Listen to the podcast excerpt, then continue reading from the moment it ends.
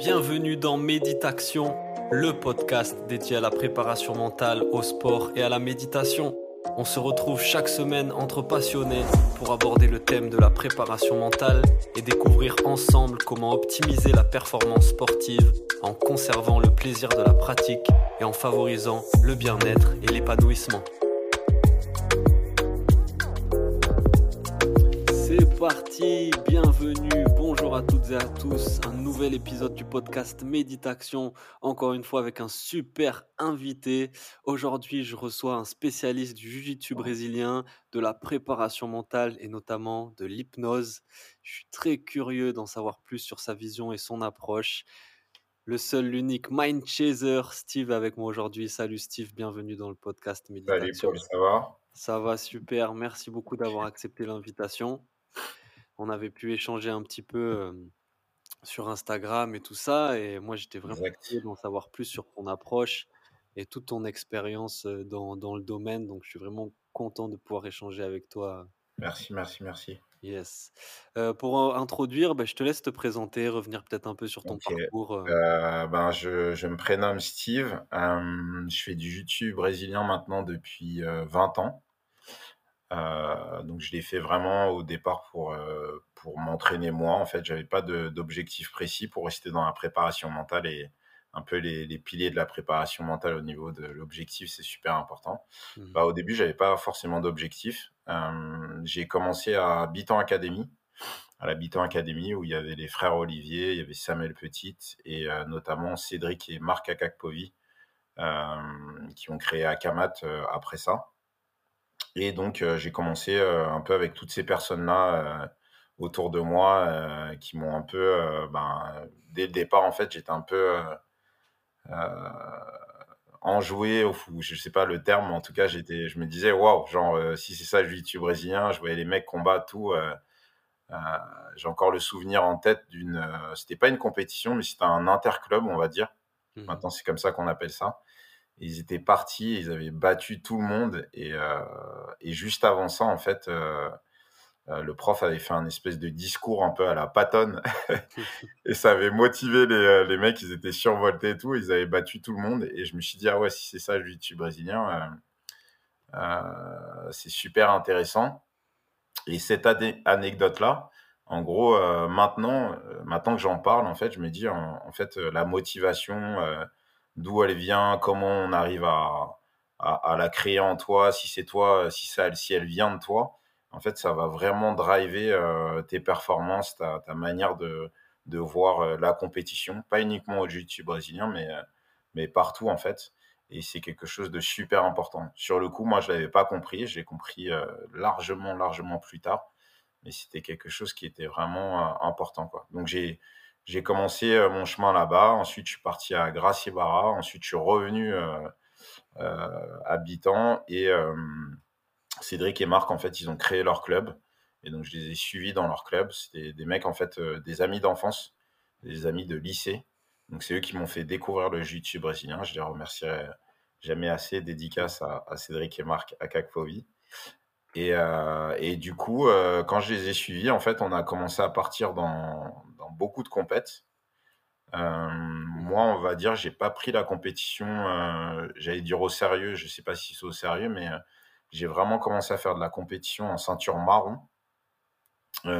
encore une fois, parce que j'étais poussé par Cédric et Marc qui en faisaient et qui me disaient il faut que tu en fasses, c'est super important. J'avais un peu du mal parce que j'avais mon boulot à l'époque à gérer. J'avais aussi peut-être peur de ne pas y arriver aussi. Je pense que c'est beaucoup ça surtout. Mmh et, euh, et, donc du coup, à partir de la ceinture marron, je me suis dit, euh, écoutez les mecs, euh, je veux vraiment en faire. Dites-moi les choses qui vont pas, mais en tout cas, moi, je veux me mettre à fond dans la compétition. Donc j'ai commencé à en faire une tous les trois mois, ensuite une par mois, et des fois, ça arrivait qu'on en fasse une par semaine. Mmh.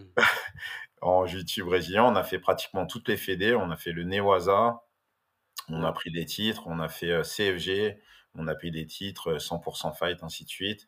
Euh, on a fait beaucoup AJP, c'était, on va dire, la, la fait des premières où on a beaucoup, beaucoup euh, combattu.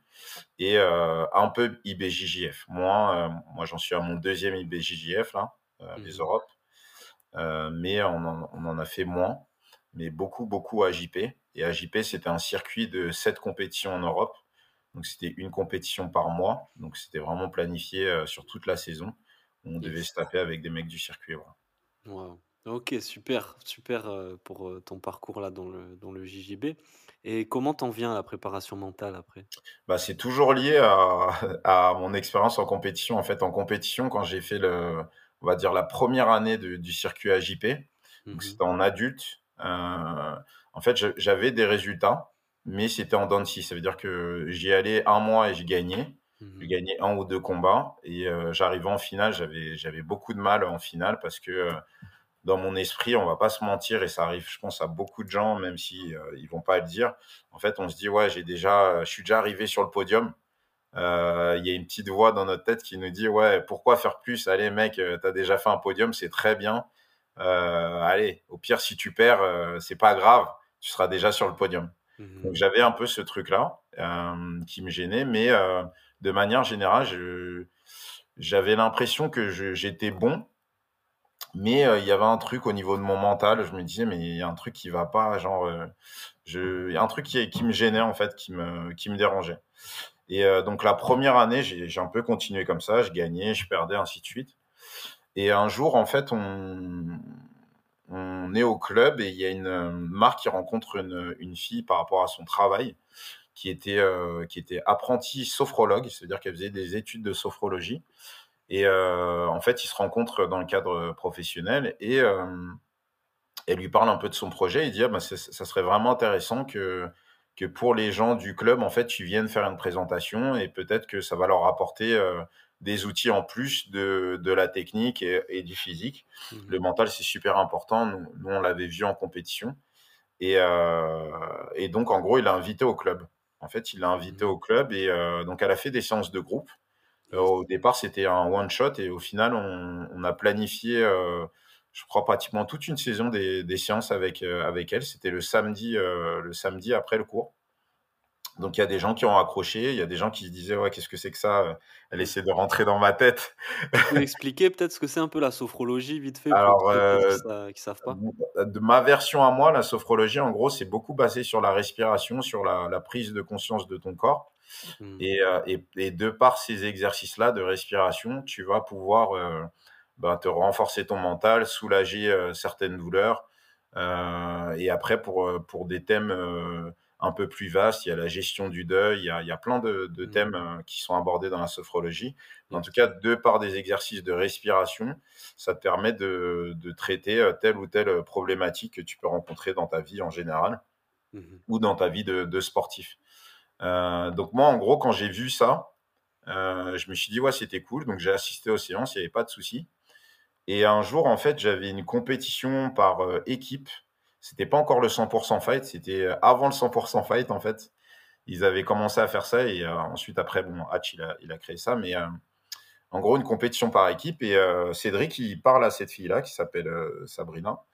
Et il lui dit Écoute, Steve, il va combattre ce soir, là, ce serait bien que, que tu lui fasses une séance de sophrologie tout.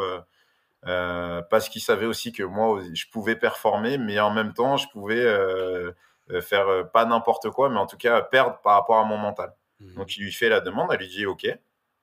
Et donc elle fait une séance avec moi euh, qui se passe très très bien. Et le soir, en fait. J'avais deux combats, un combat en gi et un combat en no-gi. Euh, donc le combat en no-gi, je le gagne en moins de une minute. Et le combat en gi, euh, de- du souvenir que j'ai, c'est une espèce de mer de tranquillité en fait. C'est-à-dire que mhm, j'étais serein et j'avais ma voix intérieure qui me parlait, qui me disait fais ça, continue, continue, renverse-le, ainsi de suite. Euh, des gens qui avaient vu la vidéo de, de mon combat, ils m'ont dit mais c'est vraiment bizarre, c'est ce qui ressortait vraiment le plus. Tu avais l'air extrêmement calme, extrêmement serein, tu faisais les mouvements et trucs. Et moi, je leur ai dit, mais mec, euh, effectivement, c'est vraiment ça. Genre, je me sentais hyper bien.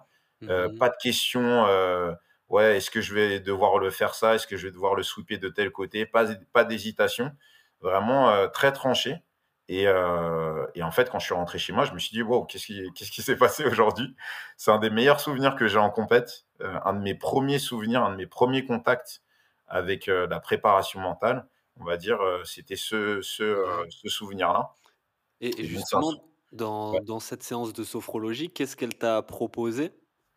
En fait, en gros, elle m'a demandé un peu dans quel état je je souhaitais être pour la compétition.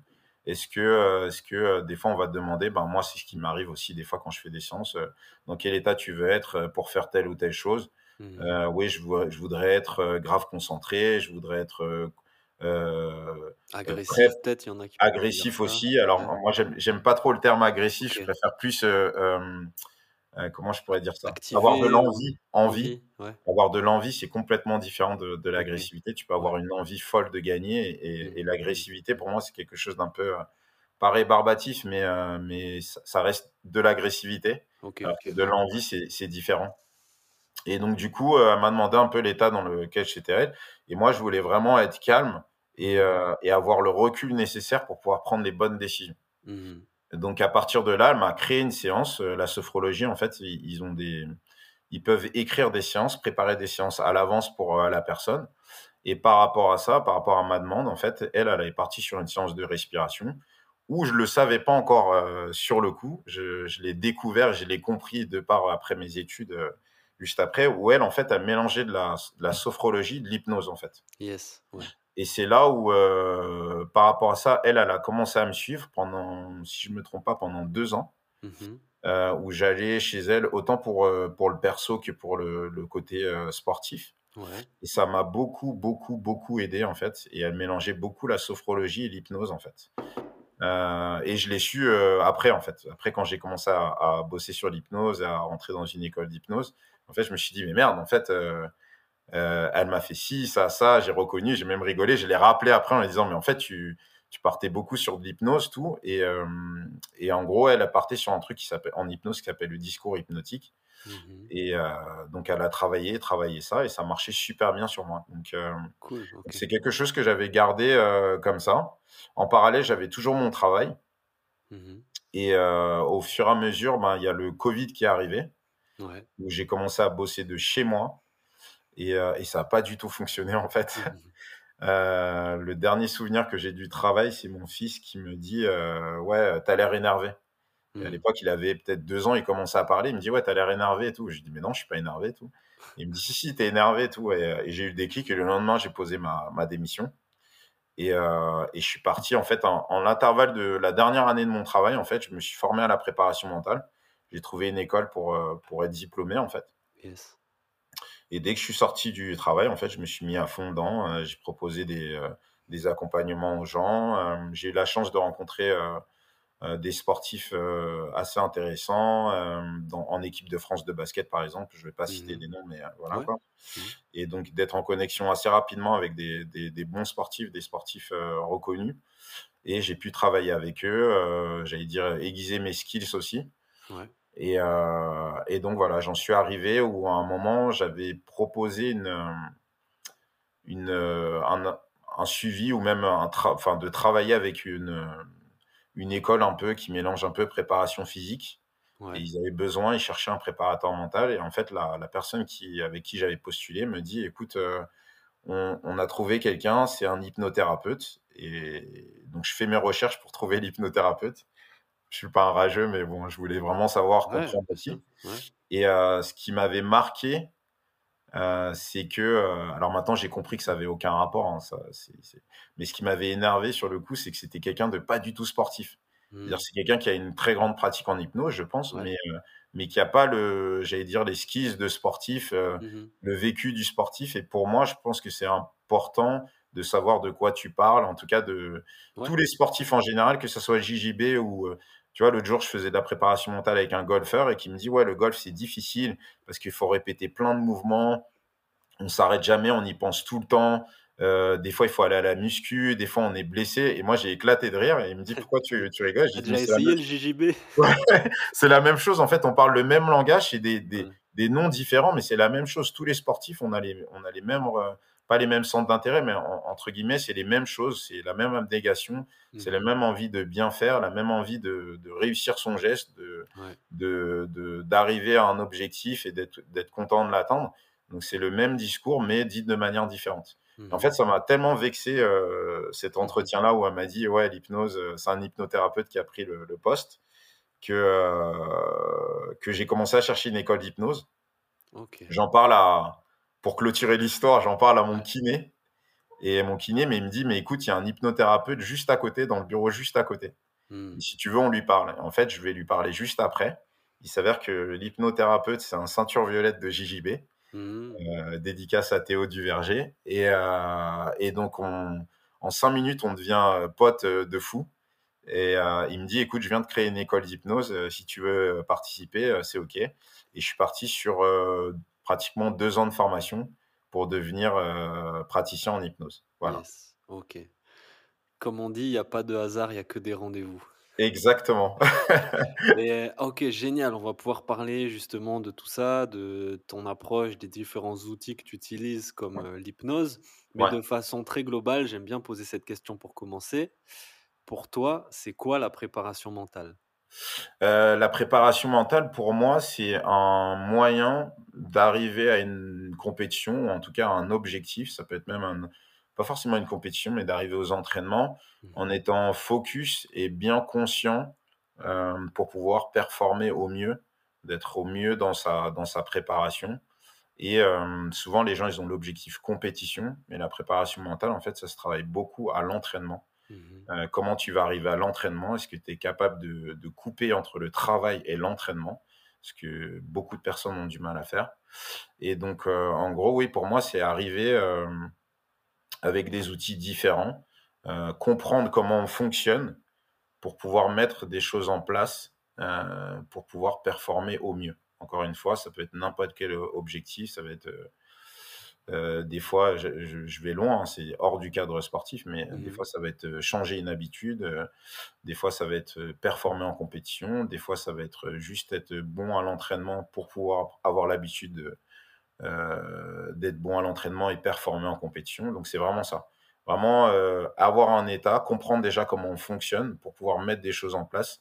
Dans le terme technique, c'est des, te- des- des- des techniques de coping euh, pour pouvoir vraiment euh, mettre des, des contre-mesures pour parer ben, le stress, euh, le manque de motivation, qu'est-ce que je pourrais dire encore, le manque de concentration, Ouais. plein de choses comme ça. Voilà. OK. Yes. Et donc pour, pour travailler sur tout ça, il y a différents outils et Ouais, toi, un outil donc que tu utilises et et sur lequel tu t'es formé, c'est l'hypnose. ouais, Je veux bien qu'on en discute parce que je crois pas en avoir parlé avec sur le podcast encore ouais, et c'est un outil que je sais qui est vachement utilisé en préparation mentale du sportif oui. et donc est-ce que tu peux nous expliquer un peu l'hypnose, comment ça fonctionne et quel est son intérêt dans la préparation mentale? Ok. Alors l'hypnose, euh, c'est un peu un... Juste déjà, un- avant de parler vraiment de- du Mmh terme hypnose, c'est un peu un truc tabou au niveau des sportifs, même au niveau tout court de tout, de tout le monde en Oui, fait. parce que l'hypnose, pour la pour le grand public, on a juste l'image des gens à la télé qui font la poule ou tu vois? Exact, l'hypnose de spectacle, on a l'exemple de Mesmer, en fait, qui était ouais, hypnothérapeute en plus de base, mmh, et ensuite qui est, qui est, qui est parti dans le spectacle. Euh, je pense que ça rapporte plus, il a raison. ouais. Mais, mais en tout cas, oui, euh, on a un peu l'image d'être manipulé, euh, de pas de pas contrôler ses mouvements. Et donc, du coup, moi, quand je, quand, quand je reçois des gens pour des thérapies en hypnose, c'est beaucoup, euh, tu as souvent de, de l'appréhension, de la peur un peu. Les gens ont besoin d'être euh, rassurés. Mmh Donc, ce qu'il Mmh faut savoir déjà, c'est que l'hypnose, en fait, on, on vit tous sous état d'hypnose. Ouais, C'est un peu bizarre de le dire comme ça, mais on est constamment sous état d'hypnose. Pourquoi? Parce qu'on a tous des, des petites peurs en nous, et c'est Mmh un peu des peurs hypnotiques. Ça veut dire, par exemple, des, des choses où on va dire, oui, moi, j'ai j'ai du mal, je peux pas manger de, de, de tomates. Ouais. Il y a des gens qui vont, tu vas rencontrer des tomates, des carottes, on Mmh. veut tu on voit là, tel légume. Ah, non, non. Pourquoi? Parce qu'ils ont un souvenir hypnotique, c'est-à-dire un souvenir, par exemple, de leur enfance où euh, ils, vont, euh, ils vont avoir une situation un peu, euh, je sais pas moi, une dame de service qui l'a forcé à manger des tomates.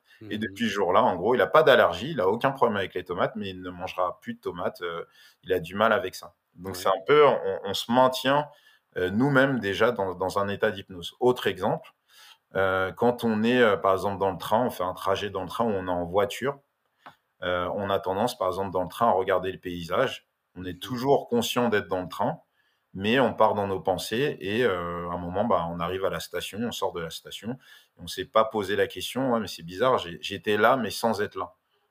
La Mmh même chose quand on conduit. Des fois, on a tendance à conduire, être dans nos pensées et arriver, quand même au lieu, Ouais, auquel on ouais. devait arriver sans vraiment se poser la question, heu: «OK, mais j'étais peut-être là dans mes pensées, mais je suis arrivé, je l'ai fait de manière automatique». Ben, l'hypnose, c'est ça, en fait. C'est un c'est un moyen c'est un moment où tu es un peu, heu, entre 2 mondes, où tu es dans le conscient et l'inconscient et Mmh tu et des fois, tu vas naviguer. C'est-à-dire que des fois, tu vas tu vas revenir dans un état un peu plus conscient et des fois, tu vas partir un peu plus loin, à à l'inverse ou dans dans un état où tu es un peu plus dans tes dans dans l'introspection, un peu plus dans tes pensées. Donc l'hypnose, c'est ni plus ni moins que ça et on le vit quasiment quotidiennement tous les jours. Pour les gens qui prennent le train, pour les gens qui sont en voiture, c'est un état qui est naturel et et qu'on rencontre tous les jours. Donc ça ça permet déjà quand on dit ça de démystifier un peu l'hypnose Ouais, ouais. et de se dire: «Ben, OK, ah ouais, c'est vrai que, ben, OK, c'est c'est moi, c'est vrai, je conduis et je suis souvent dans mes pensées». Donc j'espère qu'il y en a qui vont pas, heu, expérimenter ça et faire un accident de voiture. Mais Non, mais on l'a cas, tous vécu, c'est clair. Tu tu pars du boulot, tu arrives chez toi et tu te voilà. souviens pas forcément du trajet que tu as fait, Tu heu, te souviens pas forcément du trajet, tu sais que tu dois descendre à une station où tu où mmh tu dois t'arrêter à un feu, ainsi de suite. Tu arrives chez toi parce que tu es dans tes pensées, tu dois, heu: «Qu'est-ce qui s'est passé au taf? Il y a eu telle, telle ou telle chose, qu'est-ce que je vais faire après? Est-ce que je dois aller faire les courses, les enfants?» ainsi de suite? Et donc l'hypnose, c'est ça, au quotidien, c'est ça et nous, notre boulot en tant qu'hypnothérapeute, ben, c'est de recréer ce moment-là. Donc nous, avec des outils à nous, on a plein de plein de petits outils, heu, qu'on peut utiliser et ensuite, après l'hypnose, c'est un peu comme au JJB. Moi, j'aime bien le le faire comme ça. On a des techniques différentes. C'est-à-dire qu'au JJB, tu vas avoir une technique pour passer la garde et ben, en en hypnose, tu vas avoir la même technique, par exemple, pour, heu, endormir quelqu'un. Il y a des gens qui vont être plus dans le contrôle, donc tu vas utiliser, heu, peut-être une technique plus qu'une autre. Il y a des gens qui vont être très réceptifs à l'hypnose, c'est-à-dire qu'ils Mmh n'auront pas de d'appréhension, qui vont être juste, ouverts au moment présent et et qui Mmh vont accepter, d'être drivés. Et moi, mon boulot, c'est vraiment de driver les gens dans ce monde-là, de les amener, heu, à un endroit plus stable pour pouvoir, ben, développer soit des, heu, des compétences, soit retirer des choses qui les gênent, Mmh pas forcément les effacer, mais en tout cas, leur faire comprendre qu'on peut utiliser, ou emprunter un autre chemin. Et et donc voilà, l'hypnose, c'est ça, ce que tu des cherches, heu, pardon, ouais, donc ce que tu cherches à faire au début, c'est vraiment arriver à un autre état de conscience, comme un état de conscience modifié ouais, pour exact. pouvoir Donc tu travailler? Alors, il y a y a différents, états. Hem, des fois, il y a des gens alors moi moi, au début, quand j'ai commencé à à pratiquer, je voulais absolument, absolument et heu, c'était pas une erreur, mais c'était comme ça, c'est au début, tu des tu fais des fixations un peu et je voulais absolument mettre quelqu'un vraiment en état d'hypnose, mais profond, très profond. Genre, à la fin, la personne, en gros, quand elle ressort de la séance, elle se dit: «OK, j'ai changé au bout de 3 ou 4 séances, heu, j'ai changé Mmh mh. complètement, pas de souci» Mmh et j'ai appris sur le sur le tas qu'en fait, hem, suivant les personnes, c'est pas forcément ça. Déjà, juste un état de de conscience modifié très léger et et un truc très simple, quand tu fermes les yeux, par exemple, tu es chez toi tout seul, juste Mmh tu te poses, sur une chaise et tu fermes les yeux, c'est déjà un état de conscience modifié. Yes. Déjà, juste Ouais. en juste en fermant les yeux, c'est un état très, très simple de conscience modifiée. Donc heu, des fois, tu as des séances où où ça va être juste ça, pas besoin de faire plus. Et Mmh ça et ça va marcher, heu, très, très bien. Des fois, il y a des séances qui vont nécessiter, ben, un état de conscience un peu plus profond. Et donc par à partir de là, pour rentrer un peu dans la technique, il va falloir que tu, heu, tu modifies l'état de conscience, mais de manière fractionnée pour que la personne, au fur et à mesure, entre de plus en plus profondément en état d'hypnose. Donc c'est de la technique.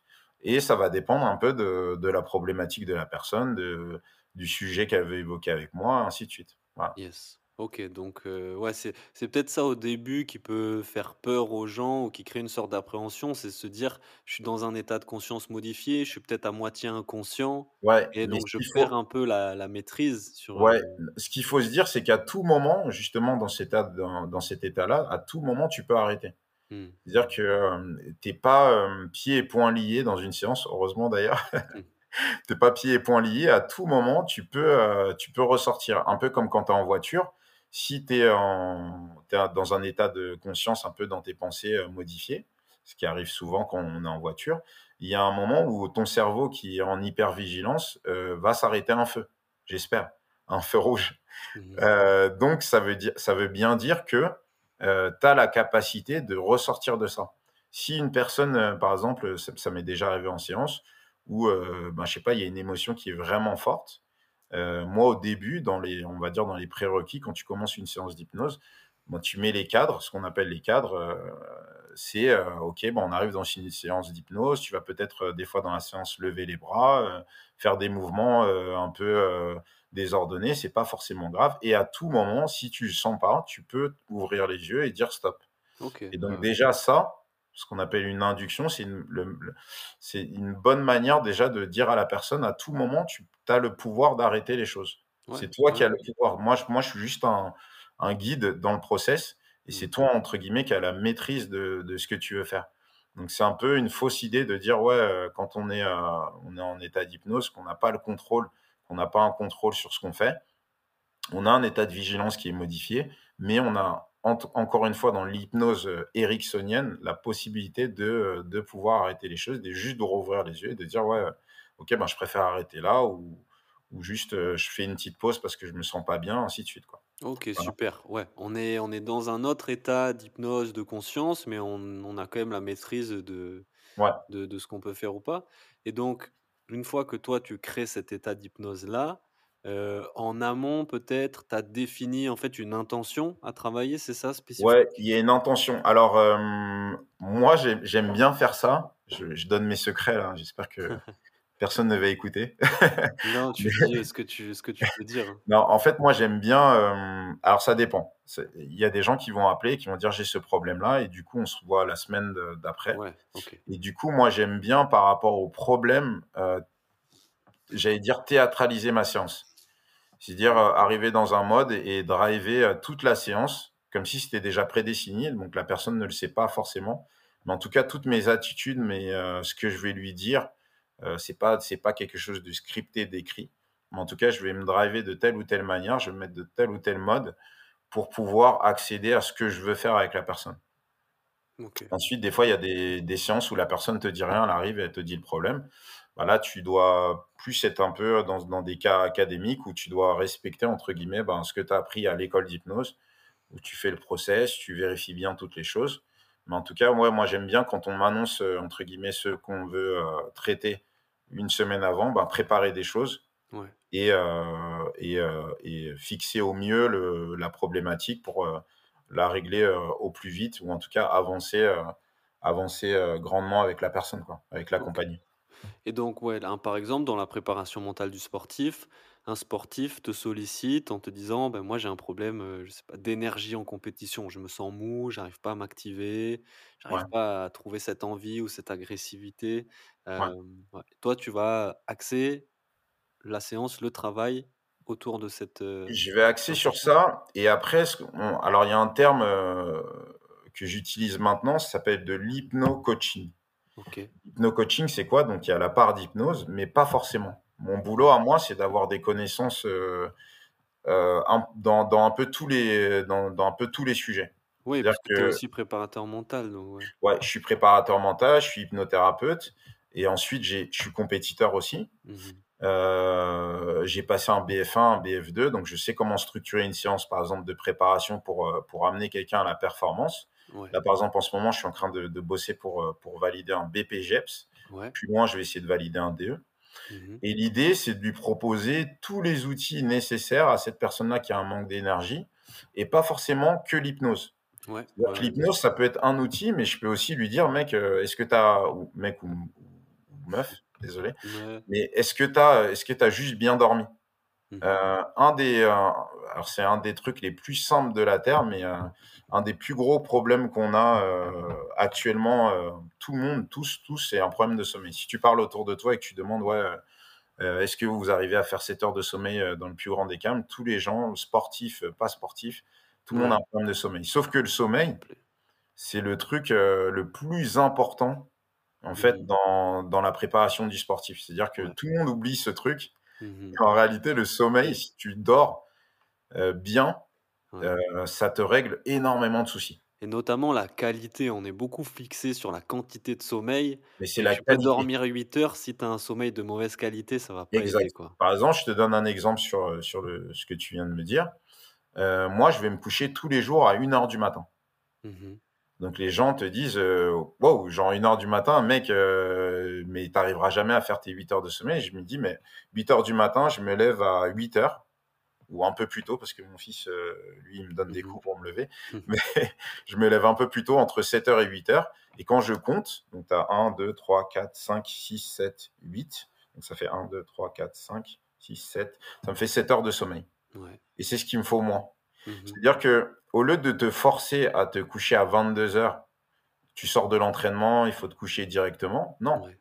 Heu, si ton mode, c'est de te coucher un peu plus tard, il faut juste que toi, tu calcules à quelle heure tu vas te lever pour juste combler combler le vide Ouais. et déjà, juste cette stratégie-là, avant de parler d'hypnose, Ouais. bah, déjà, ça va déjà régler plein de de problèmes sans même, heu, rentrer, heu, dans des choses, heu, très profondes. Ouais, bien sûr, bien sûr et comment optimiser la qualité du sommeil? Il y a des petits Ouais, trucs assez simples à mettre en exact. place, heu, Il y a et par exemple, heu, autre stratégie, c'est, dès que tu sors, par exemple, de l'entraînement et que tu veux pas forcément te doucher à l'entraînement, tu rentres chez toi et au lieu de te doucher à l'eau chaude, tu te douches à l'eau froide. Mmh Donc le fait de prendre une douche froide, en fait, ça te donne, sacrément envie de dormir. Donc ça, je le fais avec énormément de clients. Ils me disent: «Mais mec, je m'endors, heu, comme un bébé, heu, ça fait des années, je comprends pas les trucs». Au début, ça peut paraître compliqué de dire: «Ouais, douche-toi à l'eau froide» ou ainsi de suite. Mais, heu, les par exemple, le bain froid ou les douches froides, ça a énormément de bienfaits sur le Bah sommeil, oui. sur l'humeur, sur, l'envie, Mmh sur la motivation Ouais. sur énormément de choses. Donc déjà, moi, mon boulot, je le vois comme ça. Je suis préparateur mental et hypnothérapeute, mais je suis vraiment quelqu'un qui qui doit, qui, heu, qui peut, qui est en capacité de te proposer des stratégies pour performer et à partir de là, par rapport à la personne, je vais mettre des stratégies en place qui sont pas forcément l'hypnose ou la préparation mentale. Ça va être des choses, ben, comme je t'ai dit, heu, le sommeil. Est-ce que tu dors bien? Est-ce qu'on va pas travailler sur ton sommeil? Et le sommeil, ben, justement, ça va donner l'envie. Des fois, quand tu es énormément fatigué et que tu sors du travail et que tu dois aller t'entraîner, tu pas forcément l'envie. Ouais. Heu, donc si tu as bien dormi et que tu sors du travail et que tu as écarté le travail de de ton esprit et que tu te focalises sur, sur, heu, ton entraînement, bah, là, oui, l'envie, elle revient et c'est pas forcément des outils de préparation mentale, heu, à proprement parler qui Ouais, vont, qui faire ce travail-là. Yes Voilà. et juste pour revenir, sur, l'hypnose, après je voulais aussi te demander parce que, il y a aussi l'auto-hypnose. Ouais, on on peut on peut, enfin toi tu accompagnes est-ce qu'on peut démarrer comme ça, heu, l'auto-hypnose, je sais pas avec des vidéos ou des alors tu peux que es démarrer accompagné par, heu, un ah, hypnothérapeute comme toi qui va te te te mettre l'outil en main et te dire: «Voilà, maintenant tu peux l'utiliser de telle façon», heu? ouais. Alors il y a y a, heu, moi, des fois, dans les accompagnements, heu, je dans le package ou en tout cas dans les dans les échanges qu'on a avec les sportifs, des fois, je leur balance des des vidéos, ça veut dire que des trucs que moi j'ai testés Mmh qui ont qui ont fonctionné qui qui fonctionnent avec un certain nombre de clients et heu et moi je leur partage les vidéos parce que c'est des, c'est des bons tips. Dans ces vidéos-là, des fois, il y a des vidéos d'auto-hypnose. Moi, mon boulot, c'est de driver la personne, entre guillemets, de lui donner les les outils, un peu les raccourcis pour pouvoir, heu, faire de l'auto-hypnose, bien, en sécurité, en étant bien et en essayant d'atteindre au mieux l'objectif, qu'elle souhaite.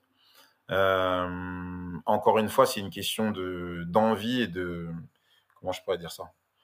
Hem, ouais, d'envie, d'envie et de et de de volonté, sensibilité. ouais, de volonté de bien faire auprès de la personne. Hem, ce qu'il faut te dire, c'est que quand tu fais de l'hypnose, encore une fois, tu as le tu un bouton en toi qui peut te te faire, te faire arrêter et réouvrir les yeux Mmh et l'auto-hypnose, l'hypnose en général, c'est, heu, vraiment, heu, les personnes qui viennent me voir, c'est parce qu'ils ont un problème Et heu, j'ai souvent tendance à dire, par exemple, quand une personne vient et qu'elle a pas forcément, besoin d'hypnose, je la je la drive pas dans l'hypnose. Je Mmh je fais autre chose, je fais de la préparation mentale pure, par exemple, Ouais.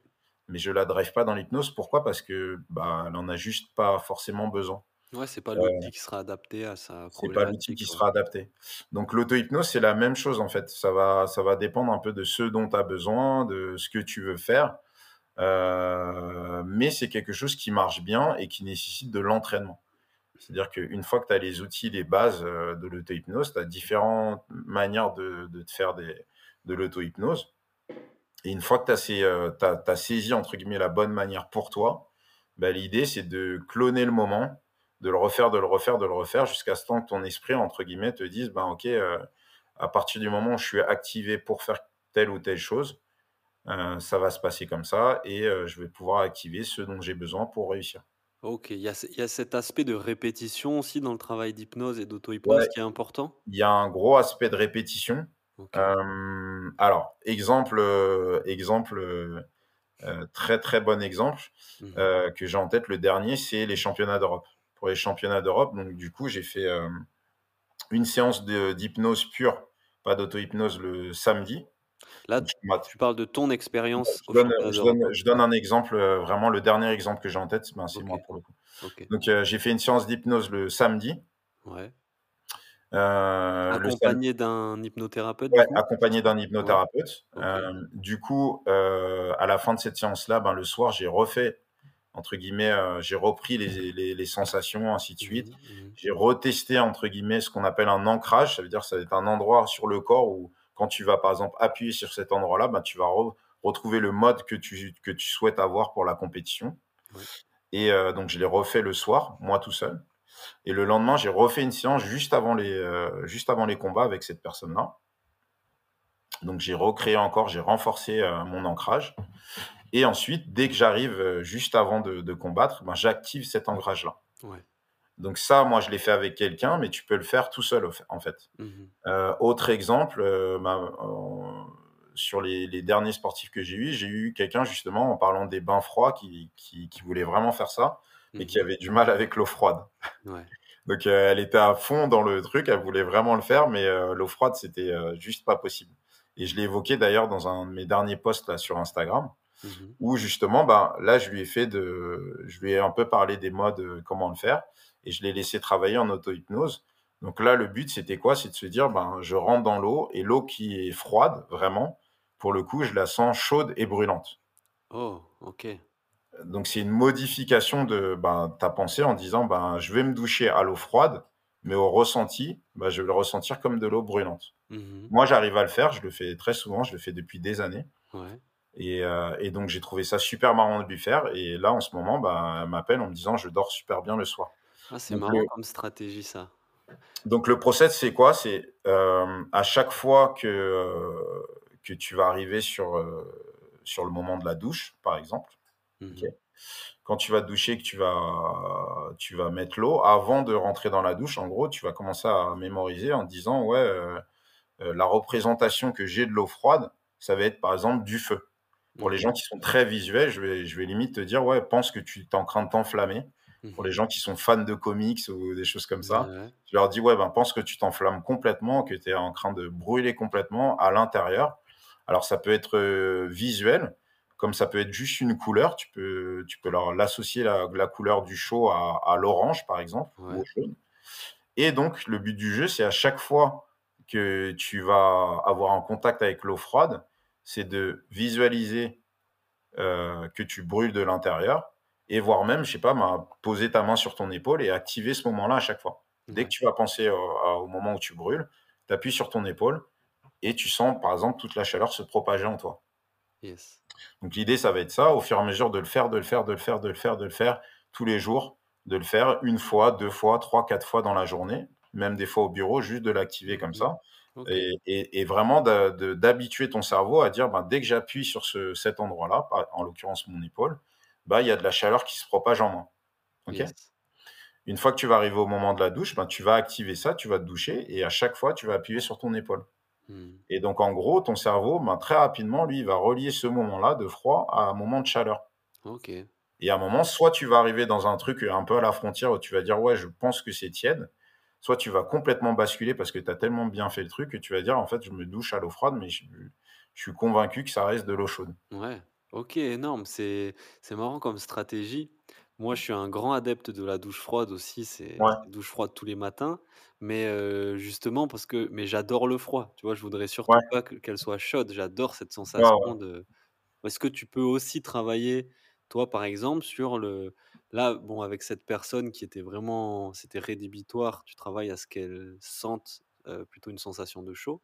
Mais est-ce Mmh. que tu peux travailler aussi au fait de d'apprécier la sensation de Ouais, tu froid à peux tu peux apprécier tu peux apprécier la sensation.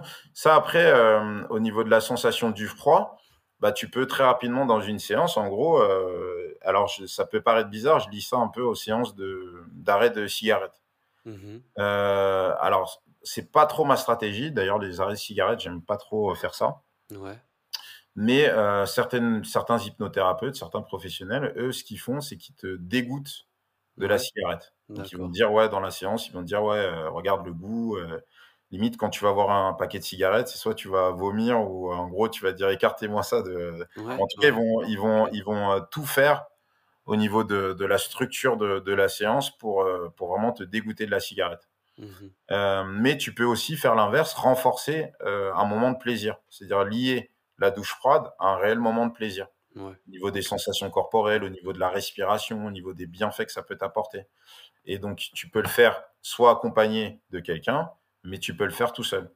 Et vraiment se relier ce moment-là, bah, par exemple, en l'occurrence toi, au moment de la douche où tu dis: «Ouais, c'est un des meilleurs moments de la journée, où, heu, où je vais sortir de là un peu avec un effet café, vraiment je veux sortir, heu, avec une bonne énergie, hem, la sensation de l'eau qui coule sur ma peau, qui me rafraîchit aussi», heu, ainsi de suite, plein de choses. Et au fur et à mesure que tu vas répéter ça dans la semaine, au fur et à mesure des douches, ou vraiment après, quand tu vas parler de ça aux gens, tu vas dire: «Mais mec, ce moment est formidable, Mmh mh, mmh tu devrais le vivre aussi». Et donc voilà, quoi. OK, mais c'est peut-être ce que j'ai fait, inconsciemment alors sans sans Ouais, savoir, mais ouais. Heu, une dernière petite chose sur, l'hypnose avant de par passer à à d'autres sujets que je voulais aborder avec toi.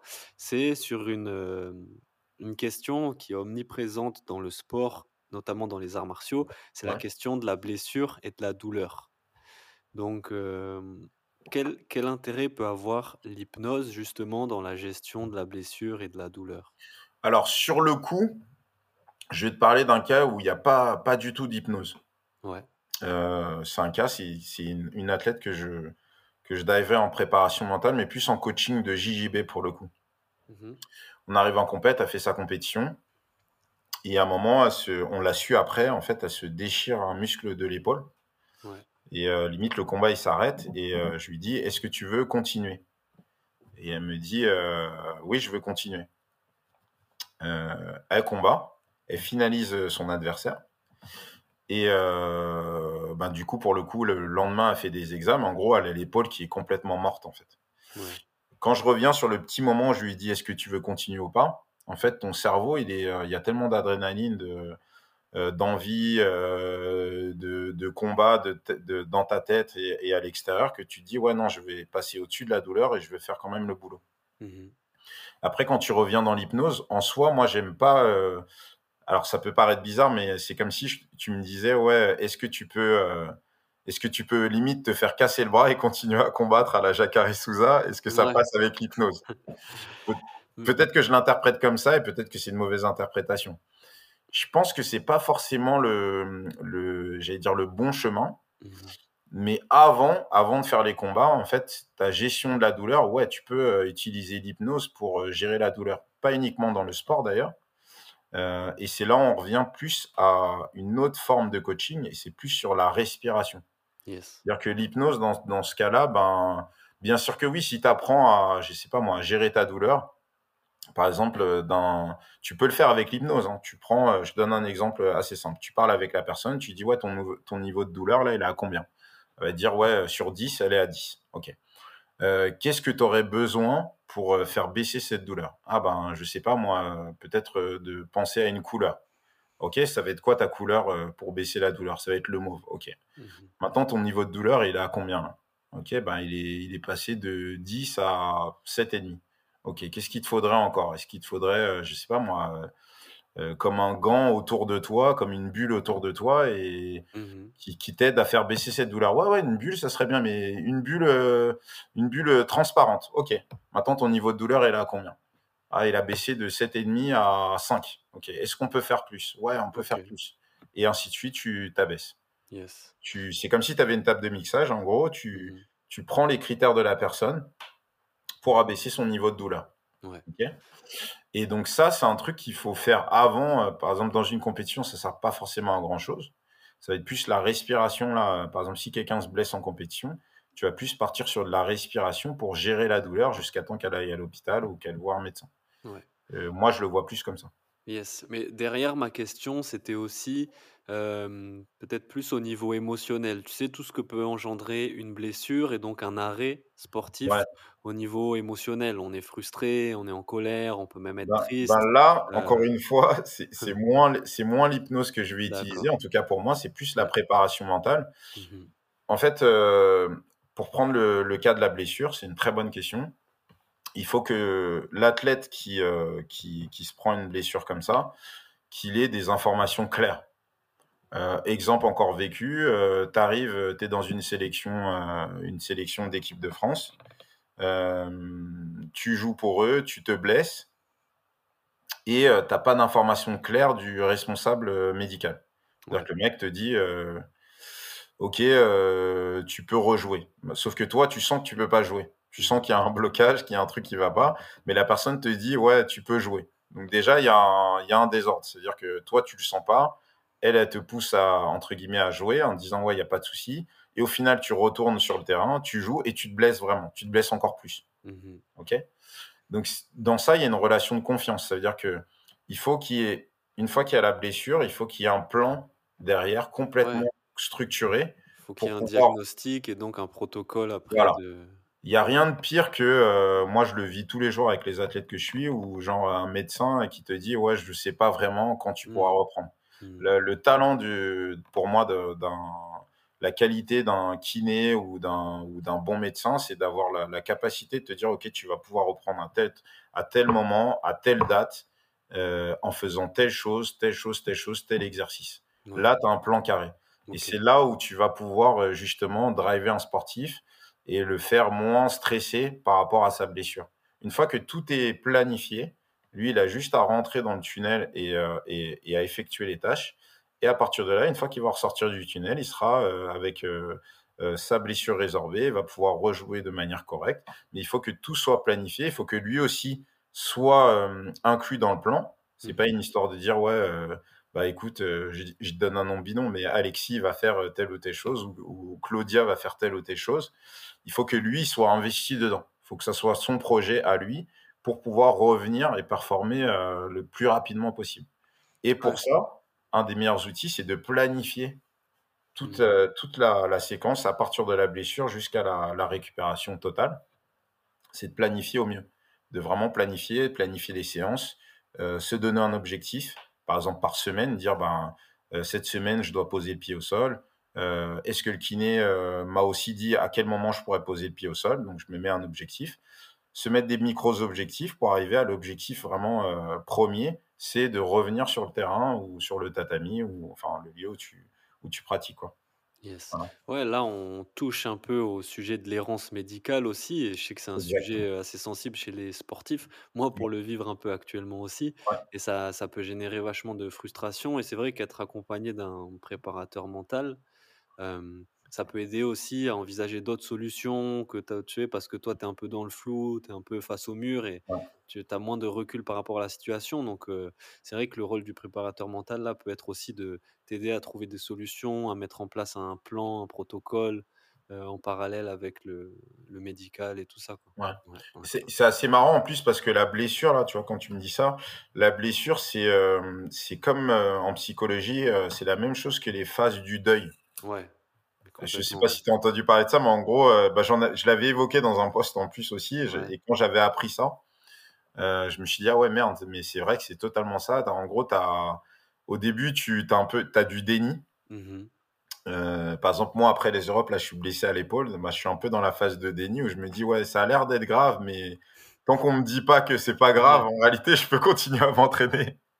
Et pourtant, je le sais, hein, je suis, je sais que faut vraiment donc je sais que là, par exemple, tout à l'heure, je vais voir mon kiné, mais mais je suis dans une phase un peu de déni. C'est-à-dire Ouais. que peut-être que là, ils vont m'annoncer: «Ouais, ton épaule, elle est morte, faut faire une opération», on sait pas, bref. Mais je suis dans le déni en me disant: «Bah, écoute, ça ça a pas l'air d'aller, mais tant que ça va, je peux combattre, je peux faire des petits entraînements, ça passe au calme, allons-y». Et ensuite, tu as différentes phases dans le deuil. Tu as l'acceptation tu dis: «OK, ben là, je suis blessé, qu'est-ce que je dois faire? Qu'est-ce que je dois faire pour régler les soucis?» mais Mmh avant d'arriver à l'acceptation, tu as plein de petites phases avant où, heu, tu vas avoir la phase de colère, où tu vas dire: «Ouais, mais je suis blessé, c'est de la faute peut-être d'un partenaire d'entraînement» Ouais. ou, heu, ou, heu, violence contre soi-même, où tu dis: «Ouais, mais c'est parce que je fais toujours cette technique-là, elle passe jamais, en plus je me blesse». Ouais. Donc tu as plusieurs phases à passer. Il y a la la tristesse, j'imagine, qui arrive aussi à un moment donné dans le Exact. deuil et dans la blessure? Tu as la tristesse où tu dis: «Ouais, je suis blessé, je peux plus rien faire, c'est mort, je suis coincé mh. pendant un mois, 2 mois», heu Le bad. exact, où tu dis: «Ouais, ma femme, elle va prendre cher au truc, mh. malheureusement, ou mon mec va prendre cher parce que, heu, je vais rester à la maison et donc je vais être, imbuvable, toute la Mmh. journée», ou les collègues aussi. Mmh, mmh. Donc tu as différentes phases et effectivement, c'est pas des choses qu'on nous apprend, en tant que sportif, pro ou amateur, hein. Mmh. Heu, le pro, souvent les gens te disent, heu: «Ouais, le pro, c'est le summum, heu, tu vas trop bien être entraîné, médicalement, ça va être trop bien». Mais franchement, avec l'expérience maintenant, des équipes de France, vraiment d'être, auprès des sportifs dans différents, heu, dans différents sports, c'est malheureusement, c'est pas quelque chose qui est mis en avant, la préparation mentale. Ouais. Ils font pas de prévention, en fait. Mmh mh. Et c'est ce qu'il faudrait faire autant dans le JJB, moi j'essaie de le faire de par mon poste aussi, Ouais. heu, autant dans plein de sports, dans pratiquement tous les sports, surtout en France parce que c'est c'est pas quelque chose qui est mis en avant et en fait, ça serait super bien j'abuse un peu, mais des fois je parle de ça avec des collègues hypnothérapeutes et je dis: «Ouais, même au niveau de l'hypnose, ça serait cool de l'apprendre à l'école». Ouais. Et ça permettrait bah, à oui, plein de gens de, heu, ben, de modifier leur comportement face au stress, face à l'inquiétude, face à comment réagir, comment se calmer soi-même, comment gérer la douleur Mmh mh. soi-même.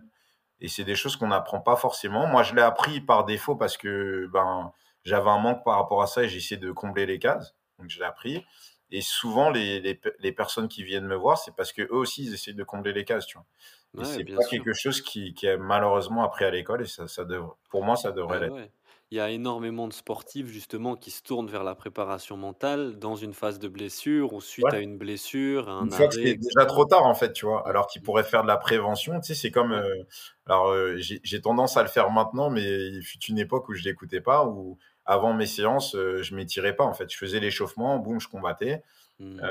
Des fois, ça m'arrive de de m'entraîner 3 fois par jour Mmh et mh. de de pas m'étirer à la fin, mais sauf que je le sais, maintenant je le sais, je sais qu'à un moment, ça a un coût. C'est-à-dire qu'au bout d'un mois, ben, mon corps, il va juste me dire: «Écoute mec, heu, c'est juste, heu, pas possible». Mmh, mmh mh. Donc c'est important de faire de la prévention avant d'arriver déjà dans le mal et heu et moi déjà avec mon, mon mon compte Instagram, j'essaie de faire de la prévention. Peut-être Bah, des fois ça touche des gens, des fois ça parle pas aux gens, mais j'essaie de faire de la prévention et de plus en plus, j'essaie aussi de, par rapport à mes connexions, d'essayer d'aller dans des clubs et de faire aussi de la prévention. De de parler de la préparation mentale, de dire que c'est pas tabou, qu'on en tant que sportif, souvent les gens ils nous disent: «Ouais, vous, vous êtes des sportifs, ça va au niveau du mental», mais en fait, c'est Mmh. je crois qu'on est les pires. Ouais. On est les mecs qui se qui se qui se violentent déjà nous-mêmes, Mmh heu, mh. les violences envers nous-mêmes, je pense qu'on est les pires à se dire: «Ouais, heu, tu es nul, heu, tu as pas fait ça, tu aurais dû faire plus plus ça, pousser plus par là, tirer plus par là». On est les pires, on est les gens qui se posent le plus de questions Ouais. et donc c'est vraiment un besoin, heu, dans le sport en général, quoi. Heu, c'est vraiment super important et moi, je l'ai fait pour moi au départ, mais mais Mmh c'est un mh. super plaisir de de le faire pour, heu, pour les gens, qui sont autour de moi, quoi. Ouais, c'est clair et c'est toute l'idée derrière le projet Méditation, le podcast, aussi, c'est de pouvoir diffuser, beh, ce message-là en Mmh. disant, heu: «La performance, elle est indissociable du bien-être Ouais, ouais, non, c'est sportif». Tu tu vois souvent, heu, quand tu tapes, heu, je j'engage tout le monde à le faire, c'est assez marrant. Quand tu tapes, heu, gestion du stress, Mmh mh. heu, sur internet, sur ta barre Google ou enfin un autre, un autre opérateur, tu tombes sur, heu, «Faites du sport pour gérer le stress». Et moi, je rigole un peu, je me dis: «Mais» je me dis: «Mais c'est en faisant du sport, si tu le fais à un bon niveau, même amateur, en fait, c'est là où tu commences à stresser et que tu as du mal à gérer». Donc il y a y a toujours les termes un peu, les trucs, heu, académiques qui vont dire, heu, bon stress, mauvais stress, tout ça, j'y crois pas trop tout, mais heu, mais en tout cas, ouais, au niveau du sport, je pense que c'est un des trucs où on a le plus de, d'introspection. On se dit: «Ouais, si on a vraiment envie de bien faire, ouais, est-ce que j'ai bien fait là? Est-ce que j'ai» c'est vraiment quelque chose où l'accompagnement, la préparation mentale, l'hypnose un peu, à côté, ça peut vraiment aider beaucoup, beaucoup, beaucoup les sportifs.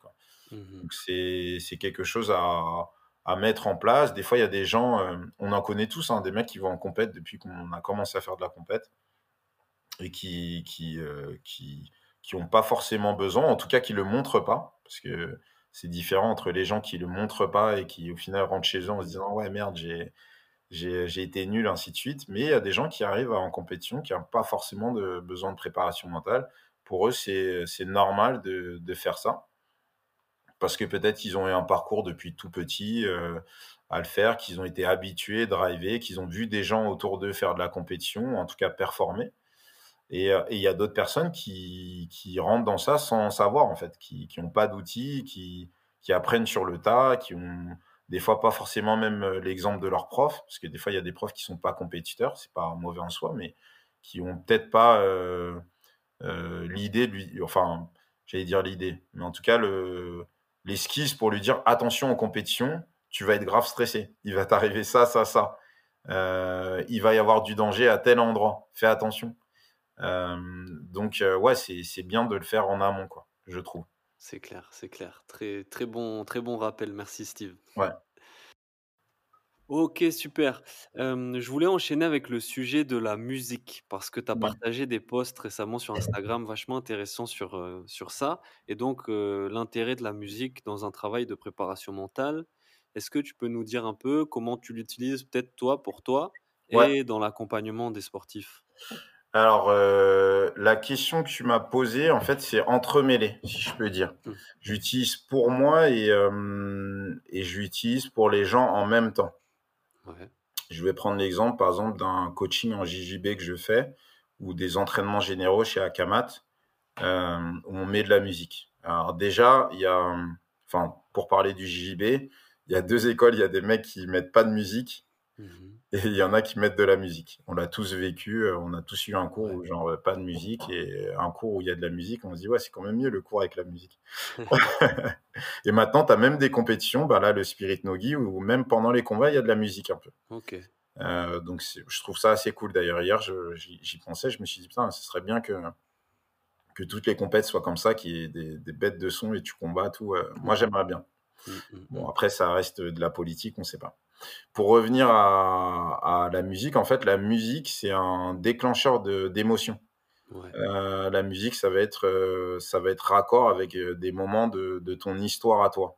Tu vas avoir des musiques, une bande son dans ta tête ou, ben, je sais pas moi, pour rester sur le thème d'aujourd'hui, la Saint-Valentin, tu, tu, vas te dire ah je me suis fait lâcher sur cette musique là ou quelqu'un m'a recalé sur telle musique et du coup, à chaque fois que tu vas te rappeler de cette musique-là, euh, ce qu'on appelle un souvenir hypnotique, tu vas te dire, euh, tu vas peut-être avoir euh, dans ta tête un truc. Oh, ouais, il y a l'émotion qui revient direct. Voilà, une émotion, un moment de blues, ainsi de suite. Et ensuite, après, tu vas avoir des, des images, peut-être de, de, ce moment-là, qui vont revenir assez rapidement.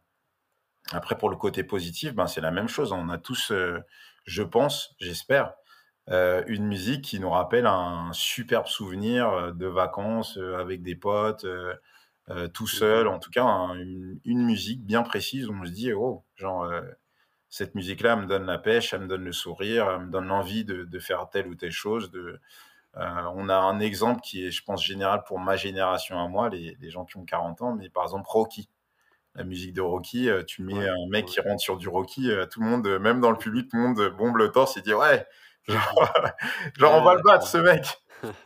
Euh, donc ça c'est une musique qui est célèbre, hein. tout, le monde, tout le monde se fait un peu avoir dans ça. Et, et mm. c'est la musique pour moi c'est comme si c'était un exhausteur de, de, goût en fait. Euh, et pour revenir à, comment je l'utilise, ben moi je l'utilise euh, sans le dire aux gens, mais là maintenant tout le monde va être au courant. En gros j'utilise une playlist que je mets tout le temps. Tout le temps, tout le temps, tout le temps, la même playlist. Pendant tes séances, pendant tes Pendant mes séances, pendant, euh, pendant mes coachings, je mets pratiquement la même, euh, pendant les coachings de JJB, je parle pas les coachings en hypnose, mais les coachings de de JJB, je mets la même playlist au fur et à mesure. Et donc du coup, euh, ça relie ce qu'on fait. Alors moi après je je m'arrange justement pour, driver la séance sur de la performance, de la qualité et pas de la quantité. Et surtout qu'à la fin, tu partes avec, un outil euh, une technique, une manière de, un enchaînement, une chose comme ça, mais en tout cas quelque chose de positif. Mhm. Donc tu vas relier le positif à la musique.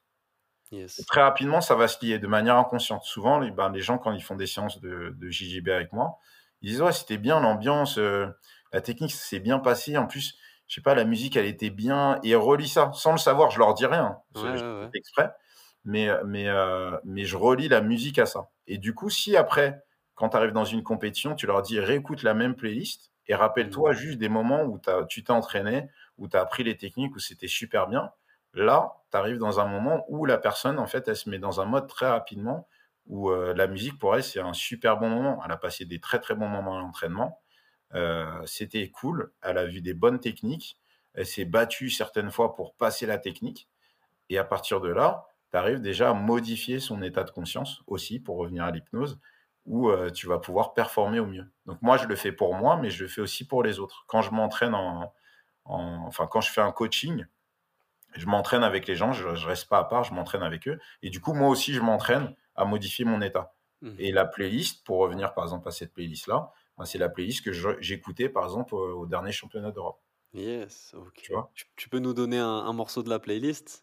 Heu, non, non, c'est secret. Non, non, mais c'est, heu heu, j'ai pas franchement, j'ai pas de truc en tête.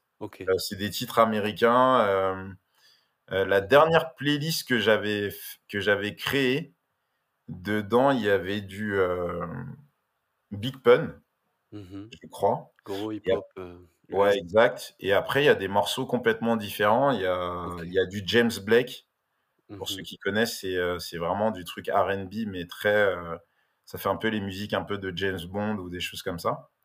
Enfin, les musiques d'entrée de James Bond un peu, heu, très slow, tout ça et heu, pour être dans le détail, en fait, pour rentrer dans cette playlist-là, en fait, ça peut être ta routine, heu, de de performance. C'est-à-dire que Mmh tu peux inclure de la musique dans ta routine de performance. ouais.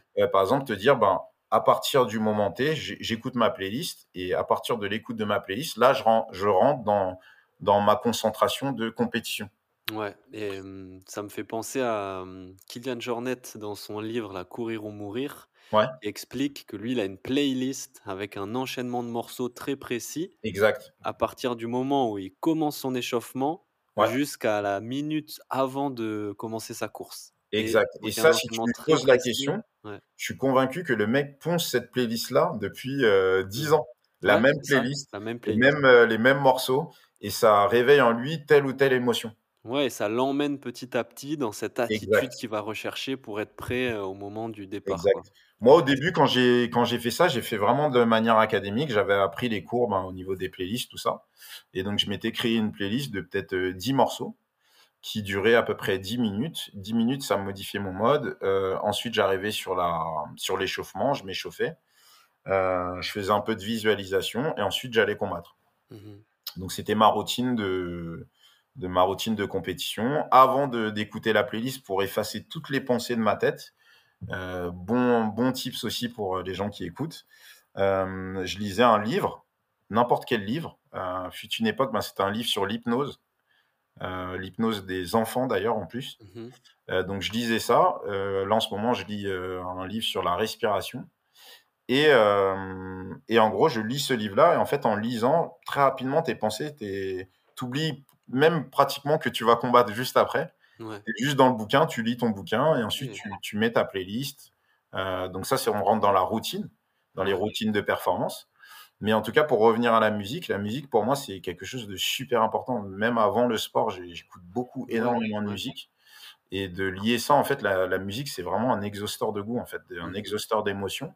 Donc c'est super intéressant de le mettre. C'est quelque chose qui est accessible à tous maintenant. Heu, on a tous, heu, un Spotify, un Mmh un iTunes ou un truc comme ça et donc tu peux créer tes tes playlists et et et souvent tu as des athlètes qui me disent: «Ouais, mais quel quel morceau?» un peu comme tu m'as posé comme question, «Quel morceau tu mets?» c'est vraiment selon l'envie des gens, hein, tu sais, Ouais, bien sûr. heu, dédicace à Elsa, une de une de mes élèves. Elle, elle écoute du Rammstein.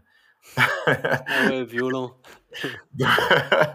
Donc ça se trouve pour la pour se motiver, pour lui donner la pêche on en parlait d'ailleurs parce qu'elle elle est elle fait de la préparation physique, elle est Mmh préparatrice physique et du coup, elle me disait: «Ouais, heu, moi quand quand j'ai mes écouteurs et que je fais mes exercices de de musculation, ouais, j'écoute du Rammstein, tout». Je lui dis: «Écoute meuf, heu, mets-moi du Big Pun, mets-moi un petit truc hip-hop». Mmh Non, non, elle, c'est du Rammstein donc heu, ouais, c'est cool comme ça. Ouais, c'est vrai que ça joue maintenant quand j'y repense. Par exemple, j'étais allé m'entraîner à Toulouse à Ace Mat là chez, Laurence Cousin Mmh. et pendant tout, heu, l'open mat, heu, ils avaient mis du gros baile funk, heu, brésilien là. Ouais. j'avais adoré, franchement, ça m'a mis dans un super mood, super Ouais, ambiance exact, c'est super bien en fait, et à l'inverse, j'avais fait quelques entraînements dans une box de CrossFit ouais, où là, ils mettaient que des musiques, électro un peu Ibiza que moi ouais. j'appréciais pas du tout et du coup, ça me mettait pas forcément dans un bon mood pour. Ouais, ouais, non, Mmh. c'est c'est super intéressant et et ouais, c'est à nous de créer, de construire. C'est-à-dire que moi, je vais te donner l'outil, mais après, c'est à toi de relier les morceaux. Alors des fois, il y a des gens qui sont moins musique, donc ils vont faire une recherche et dire: «Ah ouais, ce morceau-là, il me parle», donc ils vont le mettre dedans et heu, souvent, bah, c'est un travail. C'est-à-dire que moi, entre guillemets, comme je le répète avec l'hypnose ou même en préparation mentale, je suis vraiment un guide. Moi, je vais te donner les outils, je vais t'apprendre à les utiliser. Après, c'est à toi, ça fait partie du du, heu, du travail que que toi, en fait, tu sois complètement tu fasses complètement, heu, partie du projet, que tu sois dans le projet, que tu sois le projet même. Mmh Donc c'est important que tu construises ta playlist, que tu dis: «Ces morceaux-là, ils me parlent». Je peux te donner des morceaux qui me parlent à moi, hein, mais heu, mais ça aura pas le même impact que si Ouais, ça te sûr. parle à toi, si tu as une relation, je sais pas moi, des morceaux qui me parlent beaucoup, c'est vraiment ma génération, mais c'est des morceaux de Miami Vice. Mmh OK. donc ces morceaux-là, bah, ça me rappelle des souvenirs de fou. Des souvenirs déjà de regarder ça, de de ouais, je sors tes jouets d'été et tes parents, ils disent: «Ouais, heu, une fois que tu vas boire de l'eau», ils disent: «Reste à la maison». Donc c'est des choses comme ça. Mais hem, mais ouais, la musique en soi, c'est quelque chose de très personnel.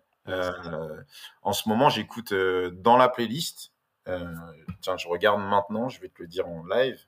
Mmh j'avais mis des morceaux de de piano. Ouais. Sofiane Sofiane Pamar. exact, Ouais, exact. c'est très beau. Et et donc du coup, c'est un mec, lui, qui vient du hip-hop, qui fait beaucoup de Mmh morceaux pour des mecs du hip-hop, qui qui crée, heu, qui a fait des albums, heu, magnifiques et heu et moi, dans mes recherches, quand je crée, quand j'écris mes mes posts, en fait, je fais beaucoup de recherches derrière et j'apprends des choses aussi. Mmh C'est-à-dire que c'est des fois, c'est des choses que je connais déjà, mais des fois, en faisant les recherches, je tombe sur des trucs déjà qui m'aident moi pour, heu, pour mes clients, quoi. Mmh mh. Et j'avais, heu, j'avais, heu, dans un des derniers posts, j'avais j'avais vu il y avait beaucoup d'études qui drivaient sur ça ou qui disaient: «Les morceaux sans paroles sont plus, accessibles pour, pour les gens qui veulent se concentrer», en fait. Ouais, ouais. Et moi, j'avais déjà testé le truc, en fait, c'est-à-dire que je me mets souvent des playlists électro sans musique pour me concentrer. C'est-à-dire que quand j'ai pas du tout ma playlist ou que je veux pas l'écouter, Mmh je mets ces morceaux-là, par exemple, avant d'aller m'entraîner et je me mets dans un mode un peu, heu, concentration, heu, ainsi de suite. Et donc, heu, ce mec-là, effectivement, avec les morceaux de pia de piano, c'est un truc où je l'ai mis dans ma playlist direct et j'apprécie. Alors les élèves, des fois, ils disent: «Ouais, mais qu'est-ce qu'il veut Steve, Mmh mh. il met des morceaux de piano comme ça, on n'est pas des gens fragiles».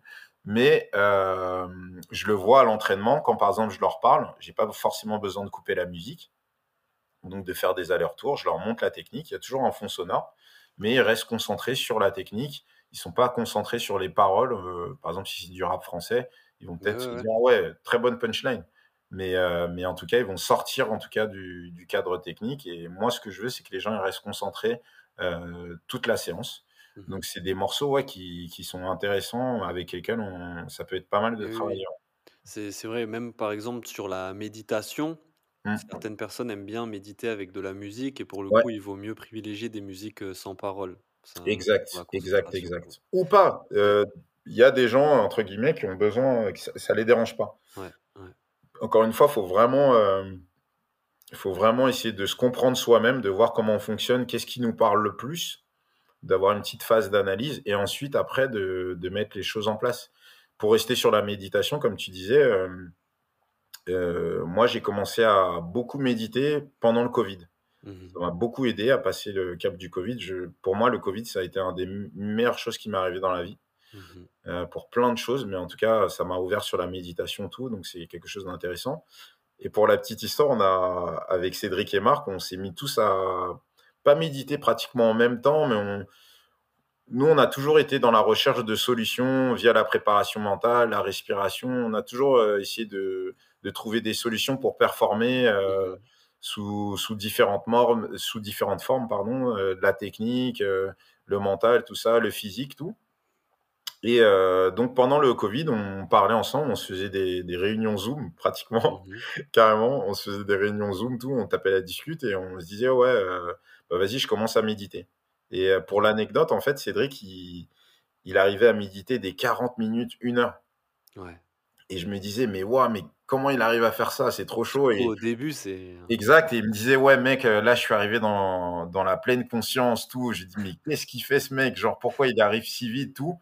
et heu, pourquoi je je me posais ces questions-là? Parce qu'on est on a toujours été un peu en mode, heu, compétition et même dans la méditation, alors que c'était une erreur, en fait, on on on voyait ça un peu comme une compétition.